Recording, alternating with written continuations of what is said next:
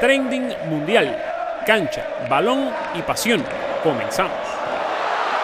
Cristiano Ronaldo, Mohamed Salah y Luka Modric son los 13 finalistas al premio The Best que entrega la FIFA al mejor jugador del año.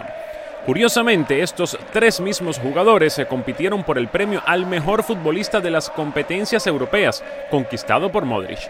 Cristiano, al igual que Salah, Bale y Messi, también optan por el premio Puskas al tanto más espectacular del 2018. Las chilenas de CR7 y Bale en la Champions, junto a un golazo de Escorpión en Australia, son los tres máximos favoritos. Gerard Piqué se arriesga a seis meses de cárcel tras haber sido pillado conduciendo en Barcelona sin puntos en su licencia, luego de una serie de infracciones que acabaron con su saldo. Ahora Piqué se encuentra a la espera de la sanción y mientras tanto se desplaza con un chofer o en bicicleta. El ex futbolista brasileño Ronaldo Nazario de Lima adquirió el 51% del club español Valladolid y se convirtió en su accionista mayoritario.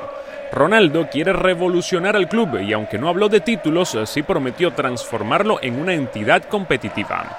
El Valladolid recién consiguió el ascenso a la primera división de España y hace una semana estuvo a punto de sacarle un empate al Fútbol Club Barcelona.